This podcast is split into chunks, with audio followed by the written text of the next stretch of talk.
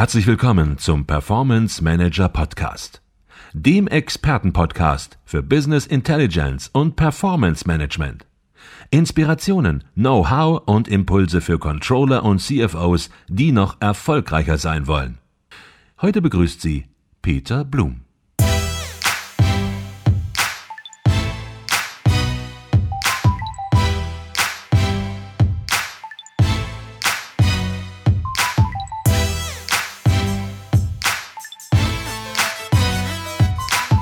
Herzlich willkommen zum Performance Manager Podcast, dem ersten deutschsprachigen Podcast für Business Intelligence und Performance Management.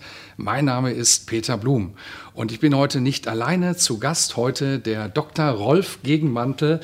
Ähm, Rolf Gegenmantel ist bei der Firma Jedox beschäftigt, ist dort Chief Marketing and Product Officer leitet die weltweiten Marketingaktivitäten bei JEDOX und ist verantwortlich für das Produktmanagement. Hallo, Herr Gegenmantel. Schönen guten Tag, Herr Blum. Ich freue mich wirklich sehr, dass wir heute hier gemeinsam einen Podcast haben, weil wir bringen beide, glaube ich, so viel Erfahrung mit, so viele Branchenerfahrung, dass es richtig spannend auch für unsere Hörer und Seher wird, denn wir zeichnen das Ganze auch auf und der Film ist hinterher auch auf YouTube für alle, die uns nicht nur hören, sondern auch sehen wollen, entsprechend sichtbar. Jedox, ganz interessantes Unternehmen, vor 15 Jahren quasi als Start-up, hätte man fast gesagt, mehr so auf Open Source Software konzentriert, mhm. in Freiburg gegründet und dann eine sensationelle Entwicklung gemacht. Inzwischen auch ein sehr gut geführtes Unternehmen und eine gute Führung zahlt sich dann meistens auch in sensationell guten Produkten aus. Ähm, das Produkt ist äh, Shooting Star, würde man fast nicht mehr sagen, weil das hört sich so nach Newcomer an, aber es ist ein sensationell gutes Produkt. Kein Unternehmen in der Business Intelligence Branche, ich glaube, das darf man so sagen, hat in, den letzten 15 Jahren eine derartige Entwicklung gemacht. Und Sie sind seit sechs Jahren dabei, konnten diese Entwicklung entsprechend begleiten. Und ich bin gespannt, was wir heute von Ihnen raushören, rausbekommen ähm, an Informationen hinter den Kulissen, was die Entwicklung des Unternehmens angeht, äh, Entwicklung zum Produkt und natürlich, das erwartet jeder natürlich auch spannende Informationen Informationen, Ihre Einschätzung, Tipps und Trends äh, zum Markt. Viele kennen Sie, Herr Gegenmantel, manche noch nicht. Vielleicht stellen Sie sich einfach kurz selbst vor. Ja, vielen Dank, Herr Blum, und vielen Dank für die Lorbeeren. Ähm, ja, seit über 20 Jahren mittlerweile im Business Intelligence Markt, angefangen bei der damaligen MES in Darmstadt, dort viele Jahre gewesen, später die Möglichkeit gehabt, für vier Jahre in den Nordamerika zu arbeiten, um dort ähm, ein deutsches Produkt im amerikanischen Markt einzuführen. Ähm, dann schon längere Zeit JEDOX beobachtet und vor sechs Jahren dann selber zur JEDOX gegangen, weil mir der Ansatz, ein leichtgewichtiges, aber für die Fachabteilung gebautes Werkzeug ähm, global ähm, auf den Markt zu bringen, mich sehr gereizt hat und ich mich darauf fokussieren wollte. Und den ganzen Erfolg, den JEDOX hat, eben auch aktiv dann entsprechend begleitet. Richtig, ja. Herr Gegenmantel, der Anbietermarkt im Bereich JEDOX, äh, im Bereich Business Intelligence hat sich äh, stark verändert. JEDOX ist ein Player im Anbietermarkt.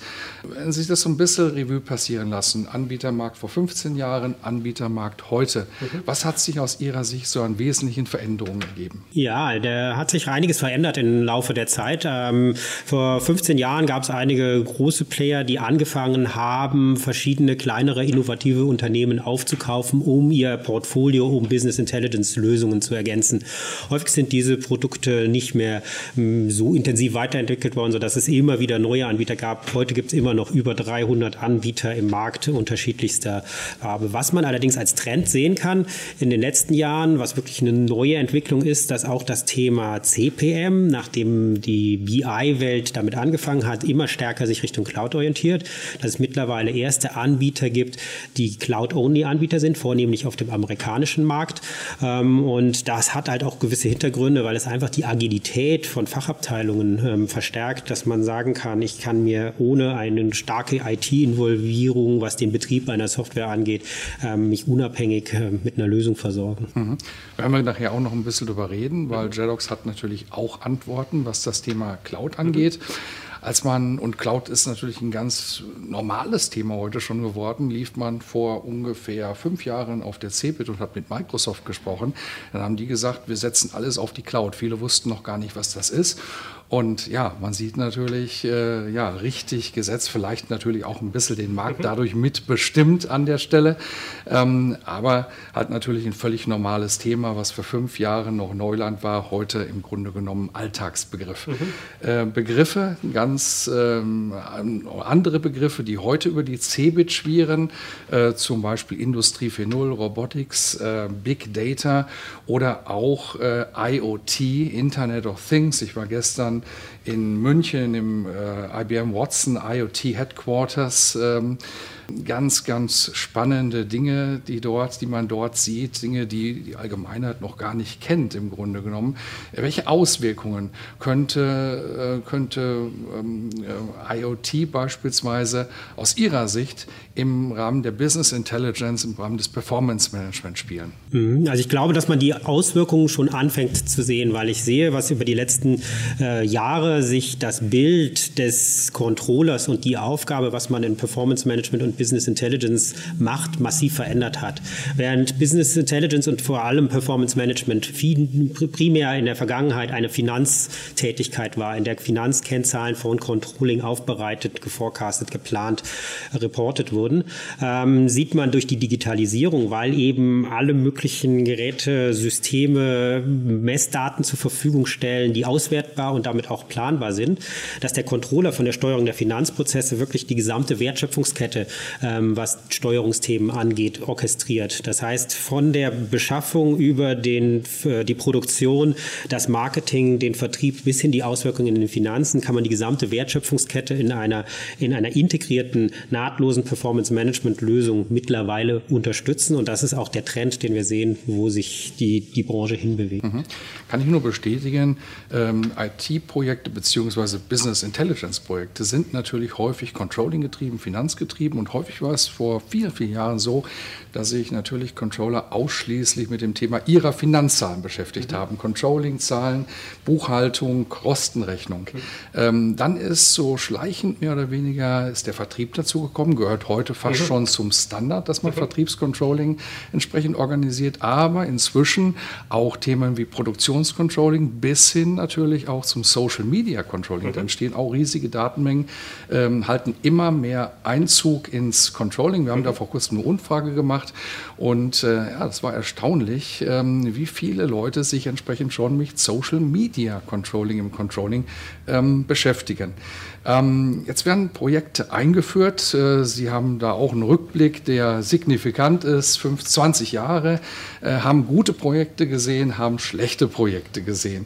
Ähm, wenn Sie so einen Strich drunter machen und vielleicht sagen, mal auf das Wesentliche konzentriert, was wird richtig gemacht, aber was macht man auch falsch vielleicht, was dann zu richtig schlechten Projekten mhm. geführt hat? Also zum einen hat sich natürlich dadurch, dass die, die Systemlandschaft die technischen Möglichkeiten verändert haben, auch die Art, wie Projekte gemacht werden können und gemacht werden, massiv verändert. Während man früher mehr von einem Waterfall Modeling ausgegangen ist, wo es Pflichtenhefte gab, eine Implementierungsphase, eine Einführungsphase und am Ende konnten die Anwender häufig Monate oder Jahre später die Hände an die Software bekommen, ähm, ist das Thema Agilität unter dem Trend aus der BI primär getrieben, mittlerweile im CPM-Umfeld auch angekommen, ähm, äh, des, des Self-Service Gedanken ähm, stärker angetreten. Damit kommt man auch zu viel agileren Implementierungsmethodiken. Und das ist eine Sache, die sich massiv geändert hat, dass man eben viel iterativer, weniger mit einem Big Bang, wo man das finale große System versucht aufzubauen, ähm, dass man schrittweise sich annähert und damit viel näher an den Anforderungen ist, die tatsächlich von den Anwendern in den unterschiedlichsten Bereichen verwendet werden mhm. sollen. Stichwort Anforderungen, Anwender und Anforderungen, Datenvisualisierung auf unterschiedlichen Endgeräten. BI-Chatbots äh, sind im Gespräch, äh, die ja den Hintergrund haben, dass Informationen, häufig rein Reporting-Informationen, an eine breite Masse von Endanwendern über mobile Endgeräte, über Messenger-Dienste entsprechend gestreut werden. Offline-Reporting, auch ein Thema, das technisch jahrelang gar nicht so einfach zu realisieren war in der Business Intelligence, äh, im Business Intelligence Umfeld. Wenn Sie so ein bisschen in die Anforderungen reingehen, was würden Sie sagen, was wünschen sich Anwender heute, was es noch nicht gibt? Mhm. Was Sie sich heute wünschen, wo ich glaube, dass ein großer Trend in den nächsten Jahren kommen wird, ist das ganze Thema künstliche Intelligenz, dass Anwendungen Standardtätigkeiten, die der Controller zum Teil immer noch manuell machen muss, ob das die Aufbereitung, die Interpretation, das Erkennen von interessanten Mustern in den Daten betrifft, dass man diese automatisiert, dass intelligente Algorithmen einen dabei unterstützen können. Also ich glaube, das wird eine massive Veränderung sein. Ansonsten gibt es viele Themen, wo häufig alter Wein in neuen Schläuchen unter neuen Schlagworten über die vielen Jahre auf den Markt gebracht wurde und aus einem Data Warehouse wurde Big Data und aus Big Data wurde Bigger Data und, und ähnliche Themen. ähm, aber am Ende waren es immer die ähnlichen Treiber, die diese neuen Anforderungen machen. Aber es gibt dann immer wieder Themen, was das Thema Self-Service meiner Meinung nach angeht, was jetzt das Thema KI in der näheren Zukunft vermutlich angeht, ähm, wo sich wirklich die Art, wie man sich mit Daten befasst, verändern wird. Ja, wenn wir nochmal um den Begriff Offline-Reporting oder auch vielleicht Offline-Planung eingehen. Ähm, auch eine Anforderung, die wir immer wieder hören. Leute sind unterwegs, Mobilität äh, wird immer wichtiger natürlich. Die Leute sitzen im Flugzeug, ähm, sitzen im Zug, haben nicht immer eine optimale Internetanbindung, äh, manchmal auch überhaupt gar keine und sagen aber, ich möchte trotzdem mit Business Intelligence Werkzeugen arbeiten. Ähm, sehen Sie da schon äh, genug Umsetzungspower im Markt oder sagen Sie, da ist auch noch ein riesen Potenzial vorhanden?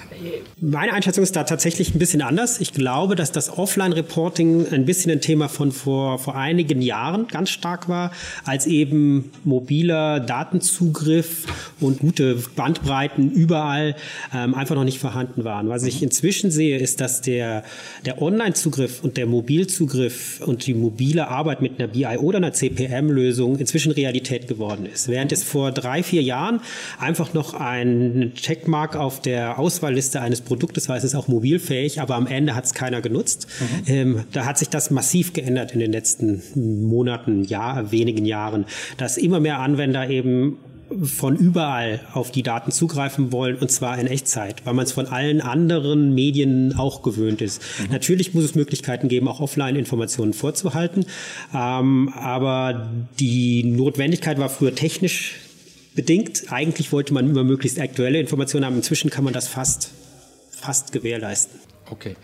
Gehen wir ein bisschen in die JEDOX BI Suite rein, mhm. in dieses Produkt, das ich am Anfang so herausgestellt mhm. habe, aber nicht nur ums äh, Phishing for Compliments, sondern weil ich wirklich äh, sehe, dass hier was getan wird. Das war nicht immer so, aber die letzten ja, vier, fünf Jahre kann man wirklich sagen, da geht es ja wirklich äh, dramatisch, fast schon im positiven mhm. Sinne nach vorne.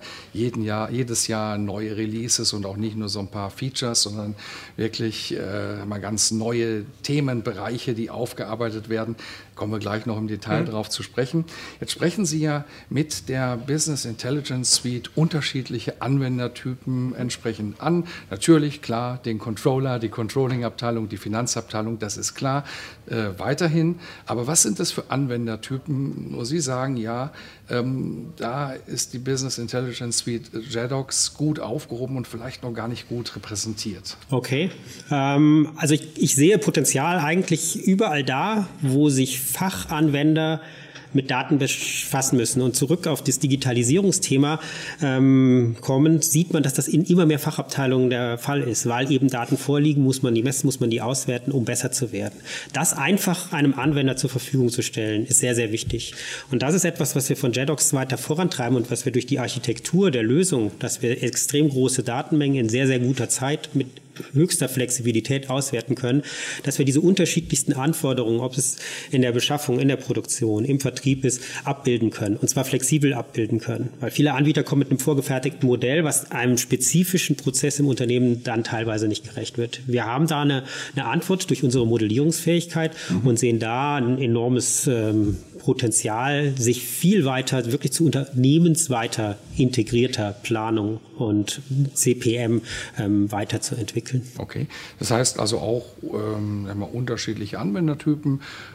Menschen vielleicht im Controlling in IT, die modellieren mhm. sollen, äh, die Modelle nach vorne bringen, ja. die Veränderungen vornehmen, die Berichte bauen.